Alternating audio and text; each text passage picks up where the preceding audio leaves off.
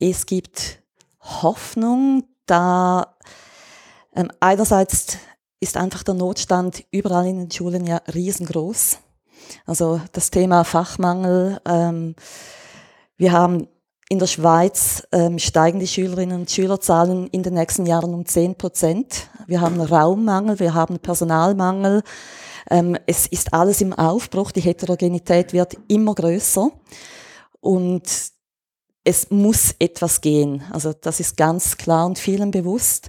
Jetzt ist die Frage, wo schlägt das Pendel durch? Gehen wir wieder zurück, noch mehr zur alten Grammatik und sondieren noch mehr aus? Oder schaffen wir es, nach vorne zu schauen und zu schauen, wie, eben, wie schaffen wir es, mit der Vielfalt besser umzugehen? Und ich bin überzeugt, die Hoffnung ist da, da wir ganz viele Vorbilder haben, da wir ganz viele Schulen haben, die das ausprobieren und neue Wege definieren, neue Wege finden, wie das Kind im Zentrum stehen kann, aller Überlegungen. In dieser Folge von Edukativ FM sprechen wir mit Rahel Schopp über die Frage, oder besser gesagt über Antworten, warum es Hoffnung gibt für Schule. Rahel, erstmal vielen, vielen Dank, dass du da äh, nach Hamburg extra gekommen bist, muss man vielleicht nochmal erklären, für Leute, die uns jetzt nicht hören, äh, live in der Situation, wo wir gerade sind. Du bist in Hamburg und äh, wie viele Kilometer ist das von der Anreise her für dich? Viele. Tausend? Tausend? Ich weiß es nicht. ich, ich, will dich gleich auch noch vorstellen und äh, spare mir das noch ein bisschen auf, weil wir deine Vorstellung der Person sehr gut mit dem Thema verbinden können, finde ich kurz zur Einleitung, um was es geht und warum äh, ich dieses Thema für mich ausgenutzt habe. Äh, vielleicht muss ich noch kurz erklären, dass wir mit Publikum podcasten. ähm, wir, wir, wir, podcasten mit Publikum. Das war die Erklärung. Ähm, damit man uns das glaubt, können wir vielleicht auch nochmal. Könnt ihr klatschen für Rahel?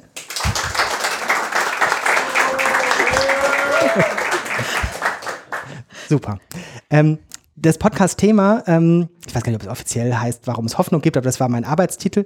Ähm, das äh, beginnt vor, wir haben gerade festgestellt, 19 Jahren äh, die Frage, weil vor 19 Jahren äh, im äh, spektakulären, kulturell wichtigen Ort ähm, Cinemax Potsdamer Platz in Berlin äh, kam ich aus einer Kinovorstellung von Reinhard Karls Film Treibhäuser der Zukunft und hatte gesehen, wie Schule auch ganz anders sein kann.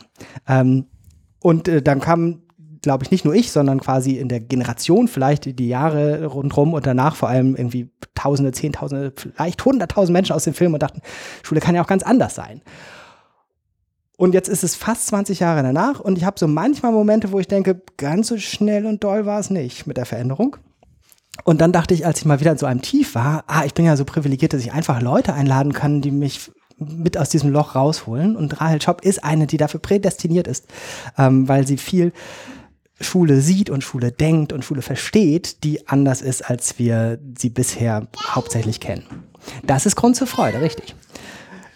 Rahel Schopp ist ausgebildete Primarlehrerin. Da sieht man schon, dass sie aus der Schweiz kommt.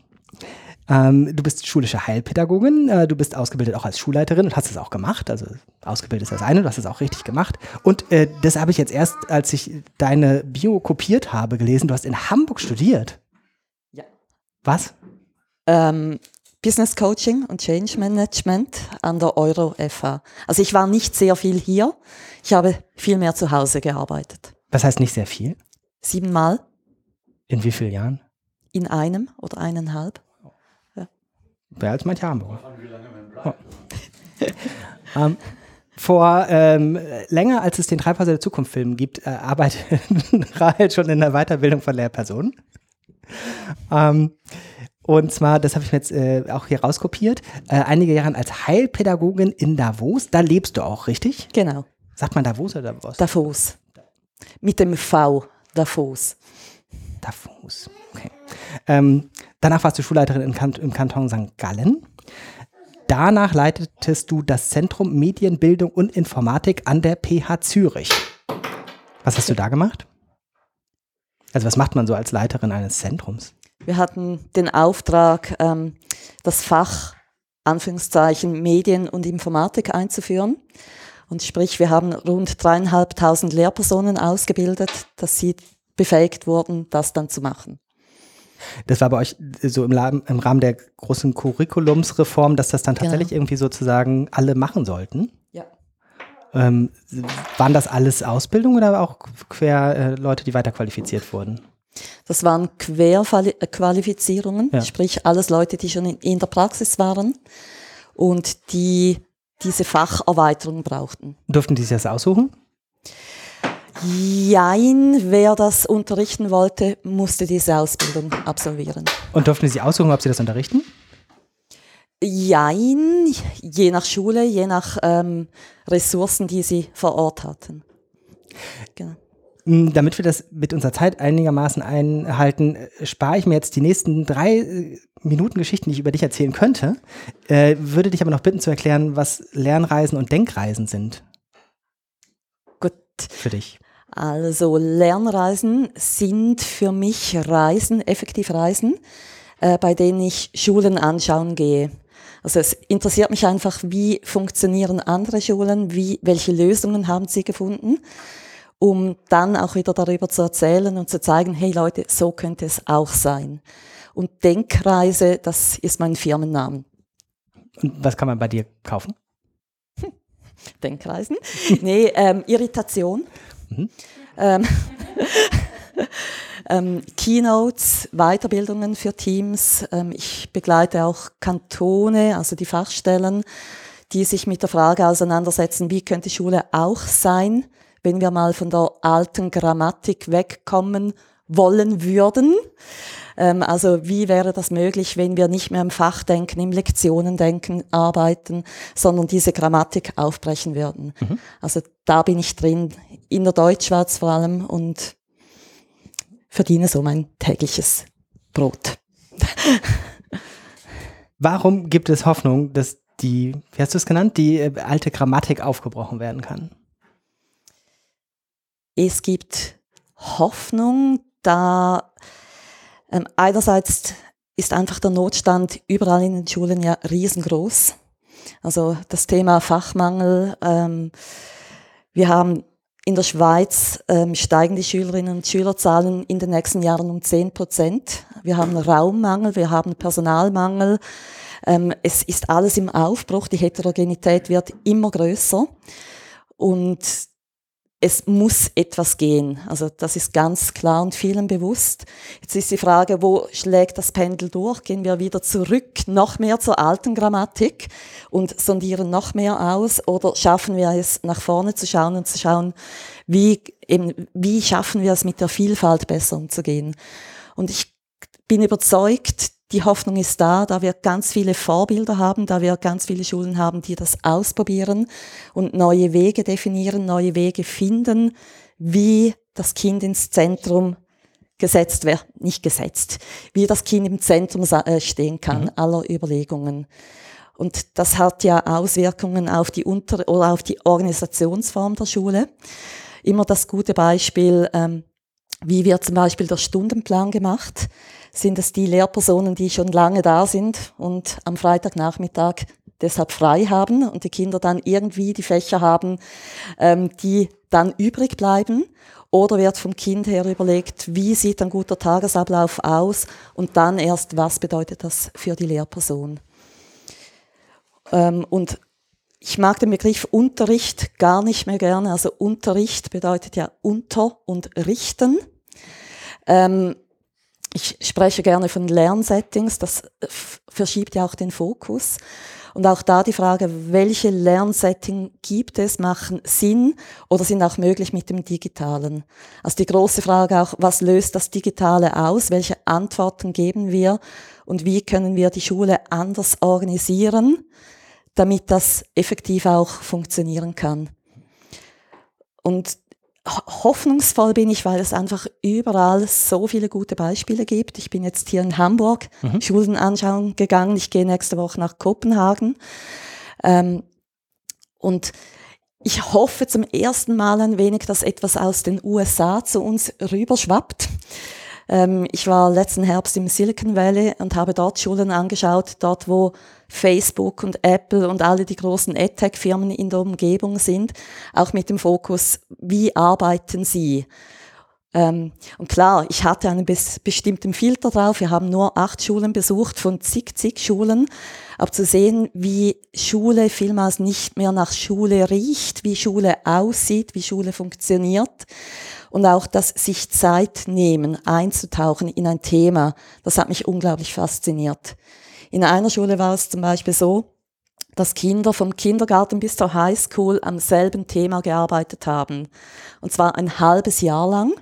Über Design Thinking haben sie sich selbst die Flughöhe festgelegt, wie kann ich lernen, was kann ich lernen. Ähm, und sind dann in diesem Thema geblieben. Also nicht das Schnelllebige, ich muss noch schnell, sondern das tief eintauchen, sich Zeit nehmen und in den Austausch kommen. Also ich denke auch alle diese Schulen, die sich über den Raum ausdrücken können, wie ich das eben im Silicon Valley oft gesehen habe. Ähm, dort ist ja die Raumnot riesengroß. Man kann nicht einfach irgendwo ähm, schnell mal Räume mieten. Eine Schule war eingemietet in einer Kirche, sprich von Montag bis Freitag war Schulbetrieb, am Wochenende ist Kirchenbetrieb. Und das geht Hand in Hand miteinander. Das bedingt ganz viel Absprachen, Koordination, Kommunikation, damit sowas überhaupt möglich wird. Aber das bedeutet, es stehen keine klassischen Schulräume zur Verfügung.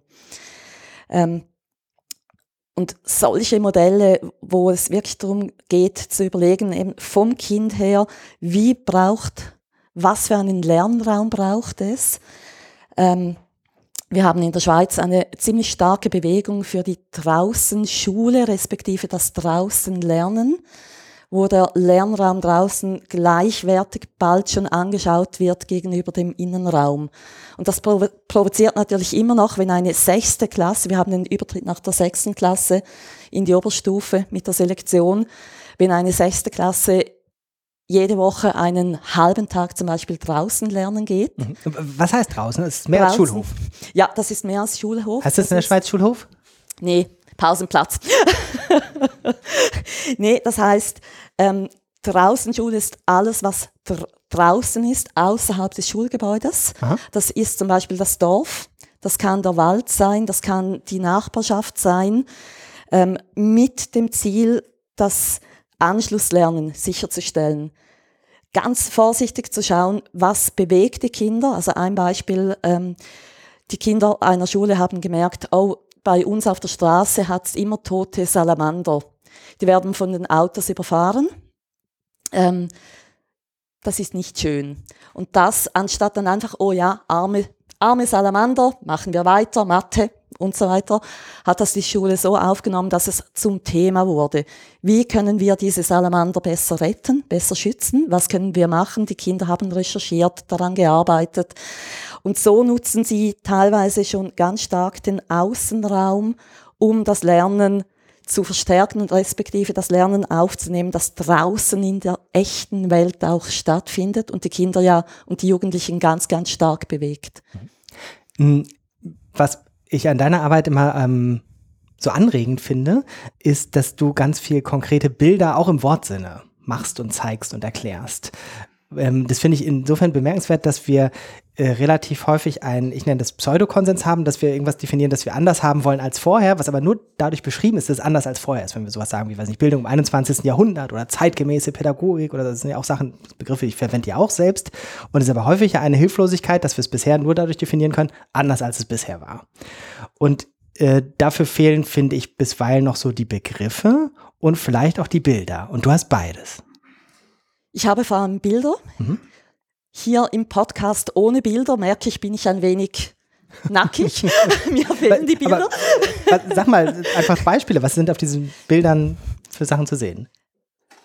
Ganz, ganz verschiedene ähm, Elemente aus den Klassen, Anführungszeichen Räumen, wie aus den äh, Fluren, aus dem Schulareal innen, außen, ähm, weil ich einfach gemerkt habe, eben wir sprechen von, es muss anders sein ähm, aber die Bilder, die fehlen. Und wir sind so visuell veranlagte Menschen, aber wenn wir keine Bilder haben, ja, was mach, machen wir dann? Dann stellen wir uns eigentlich das Gleiche vor, mit den gleichen Pulten, aber die Pulte stehen vielleicht anders im Raum drin. Und das heißt, ich versuche über Emotionen zu arbeiten und zu zeigen, hey, schaut mal, was da überhaupt geht, was möglich ist, um diese Betroffenheit auszulösen, dass Mensch merkt, hey, wow, ja, eigentlich will ich dahin. Und zugleich auch zu zeigen, das ist nicht irgendetwas, das jemand auf dem Schreibtisch erfunden hat, sondern Leute, das wird gelebt, das gibt Personen, die kann man ansprechen, da kann man vorbeigehen und schauen, wie, wie sie es genau machen. Also ganz klar so, das Abkupfern, das ist erlaubt, das ist sogar erwünscht.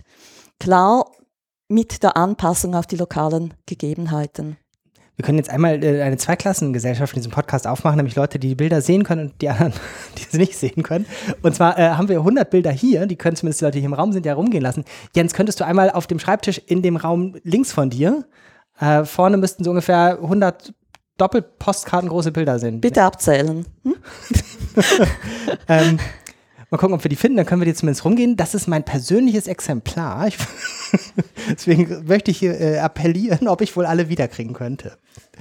Wenn man sie danach immer noch äh, haben möchte oder jetzt den Podcast hört und sich denkt, was soll das denn jetzt? Ich verstehe gar nicht, was die Sache ist, äh, hat man auch sonst Chancen, diese Bilder zu sehen? Ja, auf jeden Fall. Jetzt kommen die Karten, deshalb war ich kurz abgelenkt. Ähm, ich versuche auch die Bilder aufzuzeigen auf einer Webseite. Ich, ich nenne meine Reisen nicht nur Lernreisen, sondern auch Schulreisen. Ich gehe Schulen bereisen und zwar auf der Webseite www.schulrei.se, also mit der schwedischen Abkürzung. Ähm, und da stelle ich verschiedene Bilder vor, sind nie die gleichen, wie ich auch im Print habe. Ah. Ähm, und ich erzähle auch die Geschichten darüber, was ist vielleicht faszinierend an diesem Bild, was steckt dahinter. Das Bild kann ja auf irgendeine Art interpretiert werden, aber wieso habe ich das Bild überhaupt aufgenommen? Ähm, das sieht man natürlich oft nicht, welche Kultur steckt dahinter, welche Denke, ähm, welche Art der Verantwortung, die die Kinder vielleicht bekommen haben und tragen dürfen. Das sind dann die Geschichten, Geschichten hinten. Mhm. Und auch bei diesen Karten gehören ja Geschichten dazu. Wir dürfen das jetzt nur theoretisch erklären, weil sobald das alle ausprobieren, ist der Podcast gelaufen. Aber sag kurz, wie es funktionieren würde. Ja, also der Gedanke dahinter ist, dass wir überlegen, ähm, wenn wir die Schule neu erfinden würden, wie könnte sie aussehen mit allen Möglichkeiten, die wir heute haben und mit allen Wenn und Aber, die wir weglegen dürften. Also mal das ins Träumen kommen, wie könnte sie sein? Und ich habe da die Frage gestellt, ähm, wie, was wünschst du dir von oder für die Schule? Und rund 100 Personen aus meinem Online-Netz vor allem haben darauf Antworten gegeben, aufgrund der Bilder, die sie gesehen haben die kennen sie zum Teil nicht, was dahinter steckt, aber sie haben aufgrund der Bilder einen Wunsch formuliert. Das sind Kinder dabei, da sind Fachpersonen dabei, Eltern, einfach alle mit Wünschen. Und was haben Sie mit den Karten zu tun?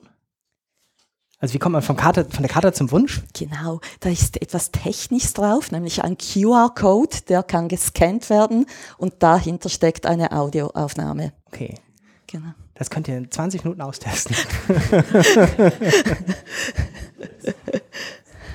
ähm, ich habe äh, ein bisschen voreilig eben schon gesagt, du hast Bilder und Begriffe. Du hast natürlich auch Begriffe, aber tatsächlich sind erst die Bilder da. Ne? Wir haben schon mehr Bilder als Begriffe. Stimmt das? Und was hilft, äh, da, das weiterzuentwickeln? Oder reicht es, Bilder zu haben? Ich glaube, das etwas vom Wichtigsten ist wirklich eine, vielleicht nicht ein Bild, aber eine Vorstellung zu haben. Wie könnte es sein? Und ich spreche immer von einem Gummiband. Ähm, man könnte sich vorstellen, eben diese Grammatik der Schule, ähm, das ist der Nullstatus. Wir haben Fächer, wir haben Lektionen, wir haben Klassen, wir haben Klassenzimmer. Und sobald man das ein wenig ausdehnt, das ist ein Gummiband, das braucht ganz, ganz viel Energie, um das nur schon ein wenig wegzuziehen. Und wenn ich das lasse in diesem gedehnten Zustand, wenn ich das wieder loslasse, macht's pum und es geht wieder retour. Das heißt zum Beispiel, die Schulleitung fällt aus oder ein Alpha-Tier aus dem Team ist weg. Dann geht's wieder ganz schnell zurück. Und die Frage ist ja immer, was können wir tun, um dieses Gummiband auszuleiern, auszudehnen, damit es dann bleibt, wo es ist. Und dafür braucht es viel, viel Mut, es braucht viel Vorbilder, es braucht ähm, eine neue Sprache auch, eben der unsägliche Begriff des Unterrichts. Ähm, und auch die Lehrperson sagt ja aus, es geht ums Lehren und nicht ums Lernen. Ich bin Lehrerin, ich bin nicht Lernermöglicherin. Und da einfach eine neue Sprache zu entwickeln und diese dann natürlich auch mit Inhalt zu füllen. Und für mich ist es ein ganz, ganz großes Anliegen, dass die Kinder lernen, mehr Verantwortung für sich, für die Gemeinschaft und das Umfeld zu übernehmen. Und da ist natürlich auch der Bogen mit der Draußenschule, wo unsäglich viele Lernmöglichkeiten vorhanden sind, die oft einfach viel zu wenig genutzt werden. Eingangs hast du auch gesagt, dass du Hoffnung verbindest mit Möglichkeiten, äh, die der digitale Wandel mit sich bringt. Und du hast auch äh, auf deiner Website stehen, dass du ähm, dabei unterstützt bei der Suche nach der postdigitalen Pädagogik. Ist ja jetzt auch erstmal definiert im Sinne von mehr oder anders als vorher. Was ist es für dich? Und warum überhaupt Hoffnung? Es gibt ja auch gute Gründe, nicht viel Hoffnung zu haben bei dem, was wir mit Digitalisierung sehen. Genau die Frage dahinter ist für mich auch, wir sind jetzt digital ausgestattet. Damit meine ich wirklich. Ja, in der Schweiz. Aber Infrastruktur, die bei uns in der Schweiz ziemlich gut vorhanden ist. Okay. Wenn Leute den Podcast in der Zukunft hören, dann ist es auch in anderen Orten noch besser. Ja. Genau. Und da stellt sich ja die Frage, und, und nun, was jetzt? Also es kann nicht sein, dass wir herkömmlich wieder unterrichten wie vorher, sondern wirklich all diese Möglichkeitsräume auch füllen.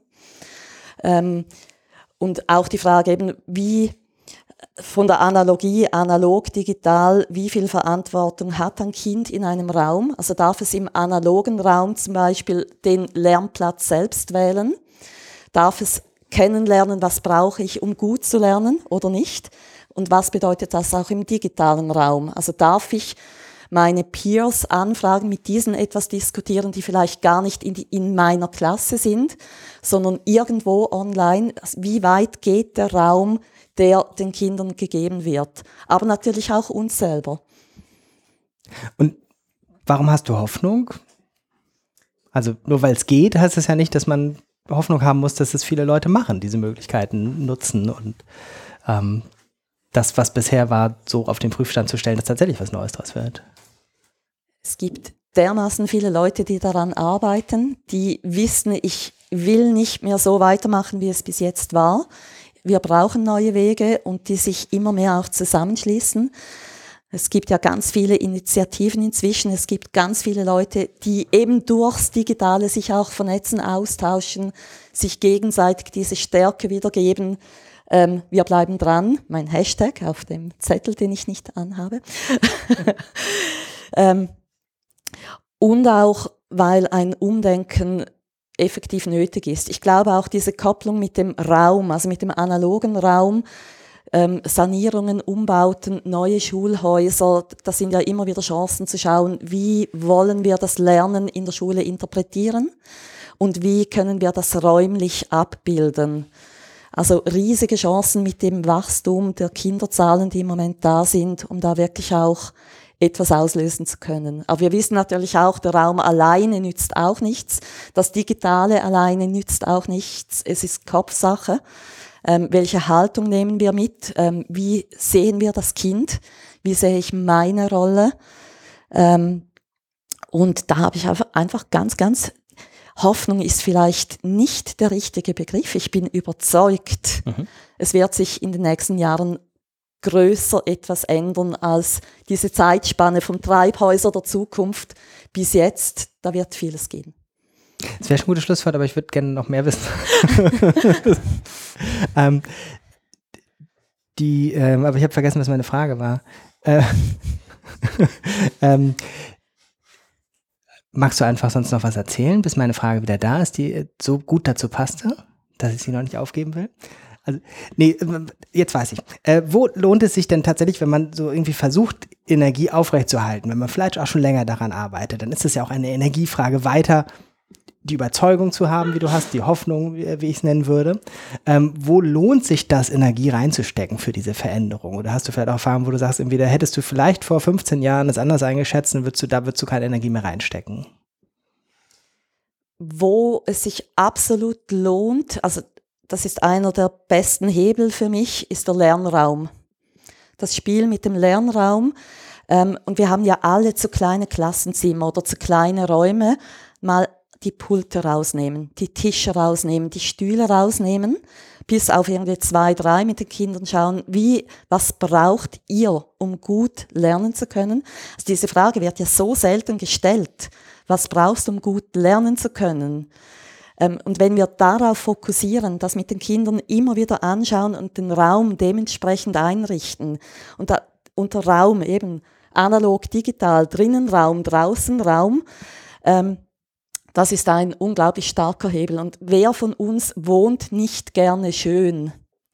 Also alle haben es gerne irgendwie schön, gemütlich, müssen sich wohlfühlen, um eine Leistung zu bringen. Aber den Kindern gestehen wir das oft nicht zu. Ist, das ist auch immer spannend bei Referaten. Die erste Reihe, die kann ja praktisch immer eigentlich weggelassen werden. Also Geht natürlich nicht, weil dann ist die zweite Reihe die erste Reihe.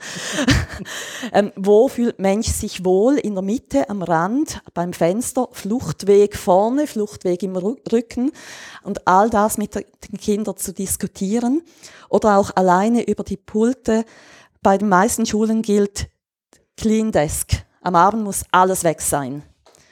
Und dann mal zu reflektieren, wie arbeite ich selbst? Ich habe niemals praktisch Clean Desk, außer es kommt etwas ganz Neues und ich symbolisch räume ich jetzt auf. Aber sonst habe ich meine Materialien, die ich brauche, die ich brauche und die sicher nicht die sind, die du brauchst. Ähm, und nur schon da mal zu schauen, gibt es einen Weg, dass die Kinder ihren Platz wirklich selbstständig einrichten können, so dass sie gut lernen können. Ähm, also der Raum ist für mich der aller, aller wichtigste Hebel, analog wie aber auch digital. Mhm. Hast du noch einen zweiten Hebel? Ähm, Alle sind auf der Suche nach Hebel. Also.